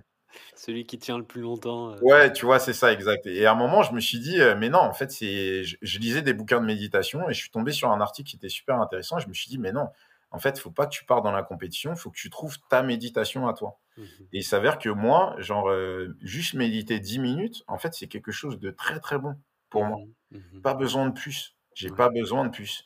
Et pour revenir sur, sur ça, donc on on discute et je lui dis: «Ouais, aujourd'hui, tu as médité combien de temps?» il me dit: «Ouais, 40 minutes». Et dans ma tête, je rigole, je dis: «Ouais, putain, mais chambé et tout», il me dit: «Ouais, je suis arrivé dans un état de pleine conscience, tout, c'était vraiment pas mal, tout». Il me dit: «Et toi?» il me dit: «Ben, moi, j'ai médité hier dans dans le métro, sur 10 minutes de trajet et j'ai jamais aussi bien kiffé de ma vie». Mmh Et je m'en souviens encore d'ailleurs de ce truc-là, j'étais Ouais. dans le métro et et c'est là où tu vois qu'en fait chaque personne, heu, a son rythme à elle, en fait. Faut Ouais. pas, heu, faut Mmh pas forcément, heu, te te mettre sur le rythme d'une personne en disant: «Ouais, c'est le c'est le rythme, mesure, c'est le c'est le l'étalon du du truc». Non, c'est à toi de Mmh trouver tes propres marques, ton ta propre dimension et c'est ça va être intéressant et moi j'ai j'ai jamais je crois que c'est une des meilleures méditations que j'ai eues de ma vie, c'était dans le métro, tu vois? Sur la ligne 5. En plus, c'est pas forcément le le truc le plus agréable à faire, mais Le et plus et zen. Cédric voilà et Cédric, il me dit: «Moi, jamais de la vie, j'arriverai à méditer avec des gens autour de moi. Moi, il me faut Ouais. du calme, du truc» et moi, j'ai vu que c'était, heu, que j'avais j'ai pas forcément besoin de qu'il y ait pas de bruit, tu Ouais, vois? Par exemple, c'est-à-dire que, heu, là, en dernièrement, je lisais un article et ça m'a beaucoup aidé dans ma dans dans mon approche de la méditation. En fait, moi, je me pose quand il y a du bruit tout autour. En fait, le bruit, je l'utilise pour renforcer ma concentration. Mmh mh. Mmh Heu, tous les bruits, en fait, par exemple, tu peux faire un exemple tout simple et les gens qui écoutent, ils peuvent faire un exemple tout simple. Quand vous marchez dans la rue, ça va vous faire une expérience de fou, c'est assez marrant à faire au début. Vous marchez dans la rue et vous essayez de vous concentrer, pas sur vous-même, mais sur tous les bruits extérieurs, les gens qui parlent autour de vous, les voitures. Vous allez voir à un moment, vous allez vous dire: «Mais c'est bizarre, je suis un peu dans une dimension, heu, je suis là, mais c'est une dimension un peu différente». Parce que en fait, on est dans un état méditatif, mais on est on est, c'est comme si tous nos sens étaient en éveil. Ouais. L'odeur, heu, les les odeurs des des des snacks, heu, des boulangeries, les gens qui passent, les voitures, le vent, ainsi de suite. C'est un état d'hyperconcentration. Au lieu d'être concentré sur nous-mêmes, c'est un autre mode de concentration. On est concentré sur tout en même temps et du coup, ça permet de d'être bizarrement, de faire l'inverse, d'être vraiment concentré et de de de vivre un moment assez bizarre. Genre tu marches, heu, tu te concentres sur le bruit de tes pas, heu, Mmh sur les voitures qui passent autour. C'est j'engage tout le monde à faire ça, c'est une sensation, heu, vraiment pas mal. Ouais, le son est un une super porte d'accès au moment présent Exact. justement être dans cet état de pleine conscience, un peu Ouais. méditatif dans dans tous les instants de notre vie. Le fait de se concentrer sur les sons et les silences aussi et donc Ouais, heu, la exact heu, son-silence est un super moyen d'accéder à et et ça justement, ben, l'é l'état de pleine conscience, je l'ai vraiment vécu en faisant cet exercice-là plusieurs Mmh. fois, en marchant dans la rue, tout, Ouais, ouais. c'est accessible à tous et et c'est vraiment un état qui est super intéressant et ça m'a beaucoup aidé, heu, pour la méditation. Qui, je rappelle aussi, est super intéressant. C'est un très, très bon outil, heu, pour performer, enfin, pas forcément performer, pour la vie en général, Ouais. pour la gestion du stress, pour avoir un recul, un recul, envers un peu la vie, qui passe, le sport, ainsi de suite. Heu, la méditation, c'est un superbe, superbe outil, heu, que je propose aussi à à mes clients. Alors des fois, il y a des gens qui méditent et ils méditent tellement bien qu'ils arrêtent pratiquement la compétition parce qu'ils comprennent en fait que c'est peut-être pour le moment, l'instant T, pas bon pour eux et qu'ils arrêtent et en réalité, des fois, au début, je me disais: «Heu, putain, j'aurais peut-être pas dû lui proposer ça, le mec, il vient pour faire de la compète et au final, il arrête». Mais au final, c'est ce que son corps, son esprit lui lui dit, en fait. Ouais, ouais. Donc peut-être qu'après, il reprendra et qu'il sera renforcé via la méditation, peut-être pas. Mais en tout Mmh cas, c'est, c'est ce qu'il souhaite maintenant et c'est le plus important, quoi. Ouais, tu as raison de le rappeler parce que c'est vrai que la méditation, c'est un outil hyper positif Ouais. pour la vie, pour le sport, mais ça peut être aussi assez transformateur. Exact. Ça peut, heu, tu rentres dans ça, tu peux changer, heu, au bout d'1 mois si tu médites bien, tu vois? Mmh. Tu peux lâcher, heu, lâcher prise sur plein de trucs et te dire: «OK, ben, je change de vie», Ouais. Demain, euh, demain, je pars à Mmh. l'étranger et trucs. C'est assez révélateur, en fait. Euh, Des, Ouais. des gens autour de moi qui ont vraiment fait beaucoup de méditation, ben, tu les connaissais d'un- d'une manière euh, il y a quelques années, et quand tu les revois, les gens peuvent vraiment changer. Ça peut être très, très, très euh, fort, en fait. C'est vrai. Donc, Ouais. c'est assez intéressant et c'est assez vaste aussi euh, comme sujet, quoi. Mmh. Complètement.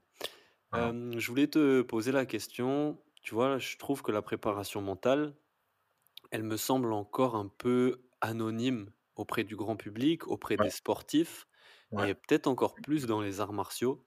Ça, Mm. c'est ma perception. Ouais, J'ai l'impression que c'est dû à la fois à une méconnaissance, des choses, pas mal d'a priori aussi sur, sur ça. Un peu aussi cette ce truc-là de travailler son mental, c'est, être faible, c'est être faible mentalement, c'est Ouais. un peu honteux. J à ton avis, toi, qu'est-ce qui explique ça, cette méconnaissance, ces a priori sur la préparation mentale? Alors pour parler de la France, parce qu'on vit en France, Ouais, je pense que c'est une grosse part d'éducation. Hier, j'étais dans un enfin, j'étais avec, des gens qui font de la formation en management parce que c'est en partie une partie de mon boulot aussi.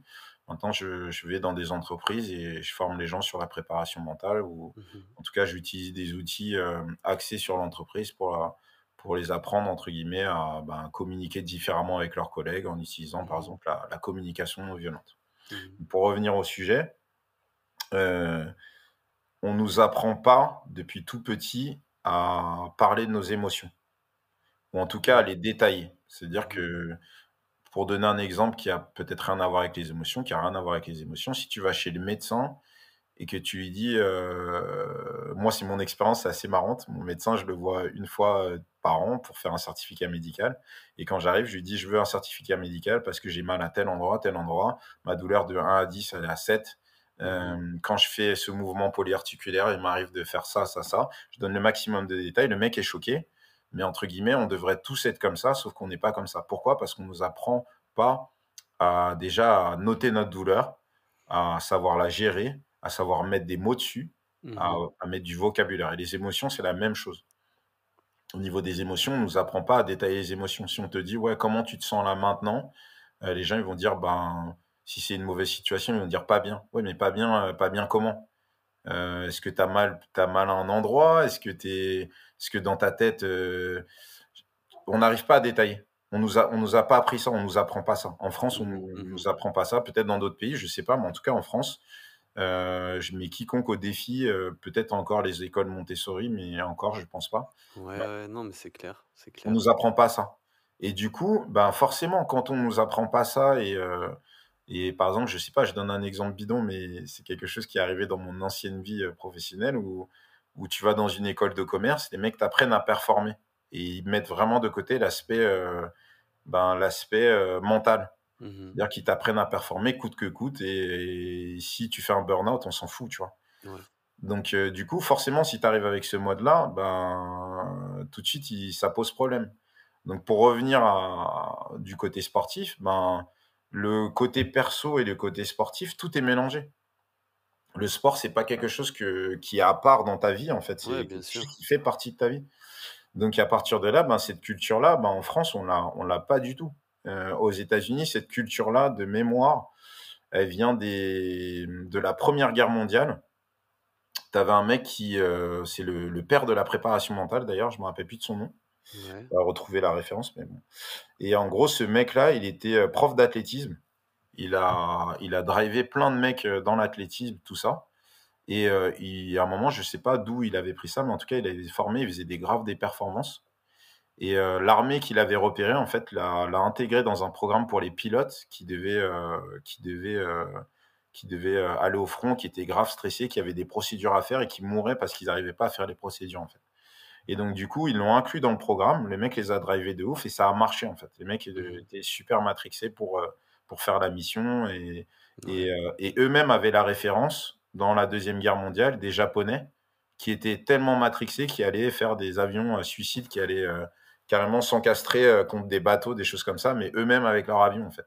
Et ça, Mmh c'est de la aussi de la de la préparation mentale. C'est-à-dire que les mecs sont tellement, motivés, matrixés, hypnotisés par, l'envie de bien faire, de représenter leur pays, qu'ils allaient se tuer euh, comme ça.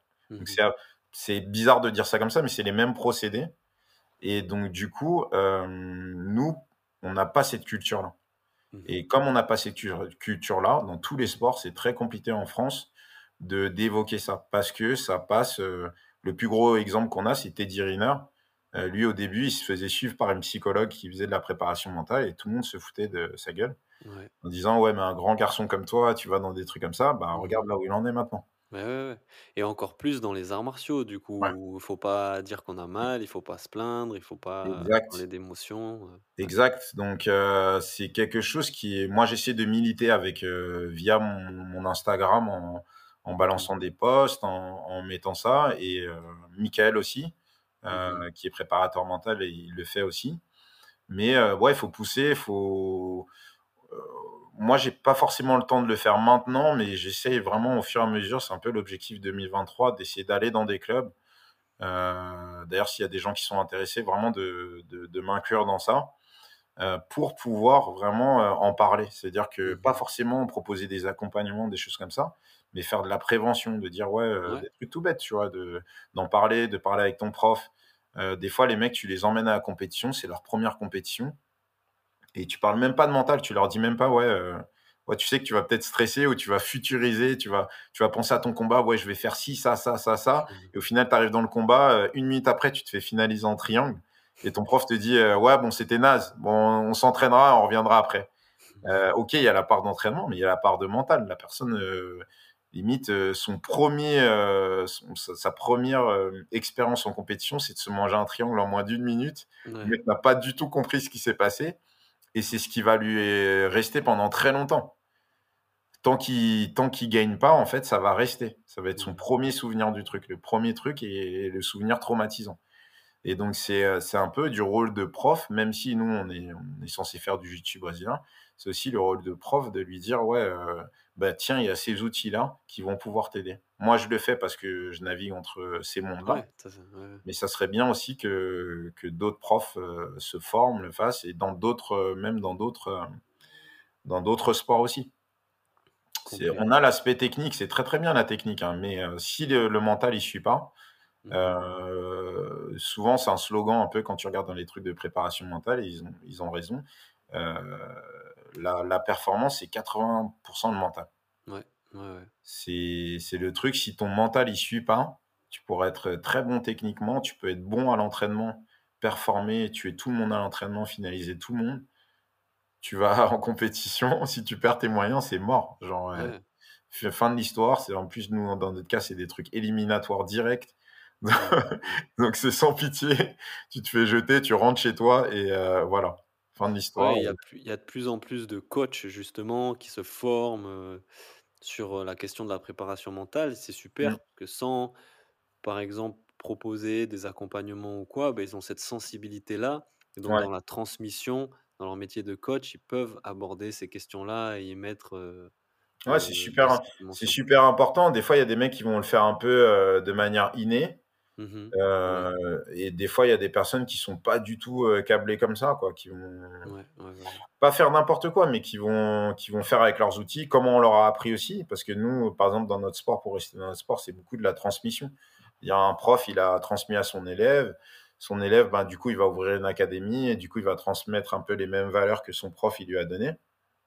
Et donc, s'il est, euh, parce que ça existe aussi dans nos sports, si le mec est un peu de, de mauvaise foi, ben forcément, il y a des élèves dedans qui vont être un peu de mauvaise foi parce qu'on leur a appris ça, en fait. On- ils Yes. sont pas allés ailleurs. hein, ils sont... Ouais, Je vois les élèves des fois un peu comme mes enfants, tu vois. Genre, euh, Mmh mh. Mmh si tu les éduques bien, ben ça va. Si tu les éduques mal en ayant des mauvaises réactions devant eux, ben forcément, ils vont reproduire la même chose. Donc c'est euh, ouais, c'est un truc important. Il faut militer vraiment pour, euh, pour faire rentrer ça dans le sport en général, pas uniquement le jiu-jitsu brésilien. Mmh Et, et ça a beaucoup, beaucoup nous aider. C'est beaucoup fait sous le, j'allais dire sous le manteau. Ouais. Euh, maintenant, quand tu vas à l'INSEP, euh, il y a plein de mecs qui se font suivre par des préparateurs mentaux. Il y a des préparateurs mentaux à l'IPSET qui ont fait des formations et l'INSEP a fait des formations de préparation mentale maintenant. Je crois que c'est des cursus de un an ou de deux ans.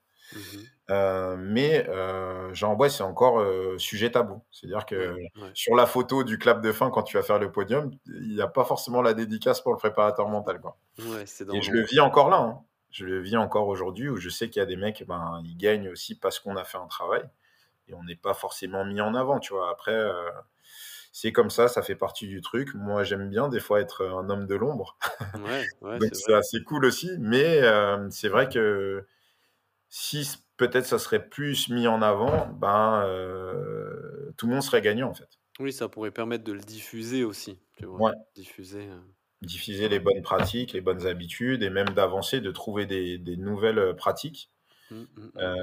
Ouais, Heu, moi, c'est ce que j'adore dans mon boulot, c'est que chaque, accompagnement est différent. Donc du coup, tu vas essayer de trouver, bah, le la la bonne chose, la bonne stratégie pour aider la personne, en fait et du coup, heu, des fois, ça va être un tronc commun, un truc que tu fais avec tout le monde et qui fonctionne bien et des fois, ça va être un truc que tu viens d'avoir, que ça marche, heu, super bien et heu, que que tu inclus dans la stratégie pour telle ou telle personne et et que ça fonctionne, quoi.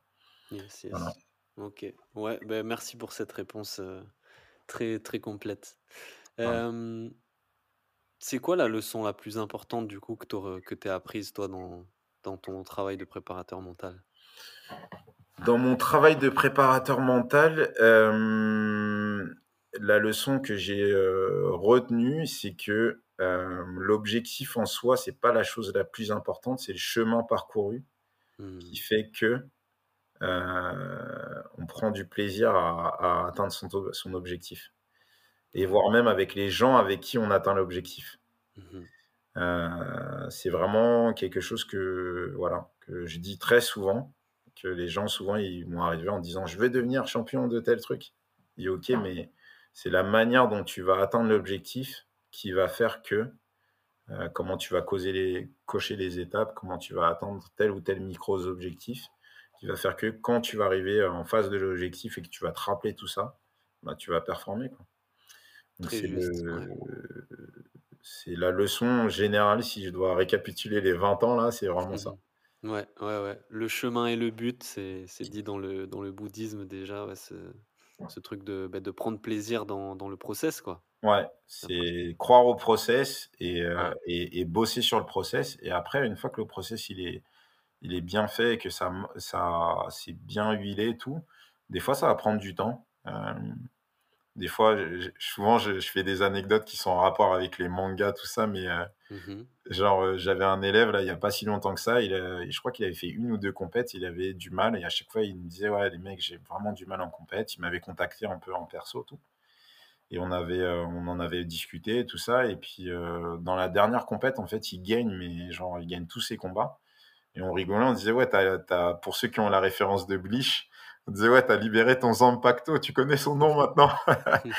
et du coup, il était super content, mais c'est vraiment ça, c'est le process, en fait. Des fois, hem, bah, dans le process, ben, il y a des accros, des choses comme ça. C'est notre capacité à trouver les bonnes solutions heu, pour répondre à telle ou telle problématique et à la fin, heu, ben, c'est de la réussite, quoi qu'il arrive. Donc c'est vraiment le chemin parcouru qui est important et pas forcément l'objectif. Yes. Eh Voilà. ben, très, très, très beau message. Merci de le rappeler, heu, Steve. On va arriver du coup à la fin du podcast. Heu, j'ai des petites questions que je pose toujours aux invités. La Ouais. première, bah, c'est un livre que tu aurais à nous recommander?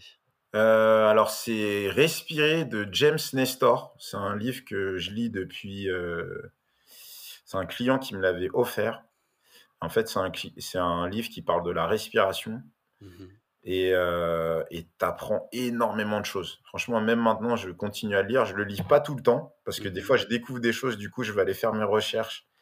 Heu et moi aussi, ça me permet de de de m'alimenter aussi et ensuite, je retourne, je redécouvre quelque chose, je repars pour faire mes recherches, ainsi de suite. Donc c'est un livre, heu, peut-être pas à lire d'un trait, mais on apprend énormément de choses sur la respiration, sur, heu, comment les gens ont appris à respirer, pourquoi on respire moins bien maintenant. Parce que la respiration, c'est comme le sommeil, c'est quelque chose qui est Mmh. super important de manière, heu, générale, mais pour nous les sportifs, je pense que ça l'est encore plus. Mmh Donc tu apprends énormément de choses. Ouais, «Respirer» de James Nestor. OK, cool, super Voilà. et heu, si tu avais un invité à recommander pour le podcast, pour parler sport, préparation mentale? Alors, c'est pas un préparateur mental, mais Ouais, ça peut être, heu, n'importe, hein. heu, moi je dirais, heu, Cédric Akakpovi ou Marc Akakpovi. D'accord. Pourquoi? Parce que déjà 1 c'est mes potes de longue date, 2 Mmh. parce que c'est des mecs en fait qui m'ont fait découvrir tout ça. Grâce à eux, j'en suis arrivé là et je les remercierai jamais assez et c'est des mecs naturellement en fait qui avaient déjà ces outils-là. C'est-à-dire qu'après on a réussi à mettre des mots sur les outils, Ouais. mais heu, d'aussi longtemps que je me souvienne de leur manière de voir les choses, de traiter les choses, heu, moi bien sûr que oui, j'avais ma manière de voir les choses et des fois j'avais du du mal à performer au départ. Mais hem, mais c'est eux qui m'ont transmis vraiment cette philosophie-là, au quotidien. C'est des mecs, je avec qui je parle tous les jours au téléphone, on se voit, on truc. Mmh donc ouais, si je devais driver sur des gens, super intéressants, qui sont énormément titrés en plus, qui ont une expérience de fou, heu, en compétition, ben, c'est Cédric et Marc qui sont pas forcément, hem, heu, j'allais dire, mis en avant. Yes. Souvent, bah, on met d'autres personnes en avant, mais mais c'est vrai qu'eux, ils heu, depuis plus longtemps que moi, moi ça fait 20 ans, eux c'est un peu plus, ils écument les compétitions, ils ont fait 1 000 000 de compétitions.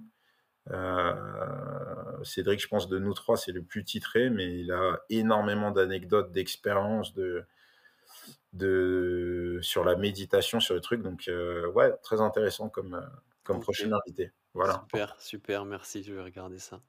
Cool, merci Steve. Est-ce que tu peux nous dire, heu, où est-ce qu'on peut te retrouver? Justement? On peut te contacter si on veut en savoir plus sur ton travail, sur l'hypnose, la préparation mentale? donc heu, ben, l'endroit le principal où je poste le plus, c'est sur Instagram, donc c'est Mmh mon mh. Instagram, c'est mindchaser1. Ouais. Heu, j'en ai un autre où c'est juste mindchaser et c'est pour, le golf, plus précisément, parce que j'ai des clients dans le golf, mais mindchaser1, c'est l'Instagram général. Heu, ensuite mon adresse mail, c'est steve.mindchaser@gmail.com. Heu et heu, bon, je vais pas donner mon numéro de téléphone. Mmh. Mais en tout cas, oui, c'est les c'est les endroits, principalement où vous pouvez me joindre. Je suis toujours accessible, j'essaie de répondre à à tout le monde. Quand les gens, ont des questions sur la préparation mentale ou sur tel ou tel sujet, ben, j'essaie de répondre avec mes outils et tout Cool, et donc voilà. et tu coaches dans quel club? Alors je coach chez Akamat, heu, donc je suis prof chez Akamat et à côté de ça, je donne des cours particuliers aussi, Ouais. en préparation mentale et en jiu-jitsu. Donc je mêle les 2, je fais un espèce de Ouais. package où où je Oh! drive les gens à à performer mentalement et à faire de du JJB. Donc heu, donc voilà. Super, j'aimerais bien, j'aimerais bien tester, tu vois? Me Monte à. Paris et on on se fait ça si tu veux. Cool, bah, j'espère bientôt, ouais, carrément. Heu, bah, je suis obligé de te remercier encore Steve pour cet échange vraiment hyper, heu, inspirant, hyper intéressant. Bravo toi pour ton parcours, pour tout ce que tu fais Merci, et merci. heu, merci encore, ouais, c'était un plaisir de d'échanger avec toi aujourd'hui. Merci. Je t'en prie, à bientôt. Ciao, Allez, ciao. bonne journée. Bye.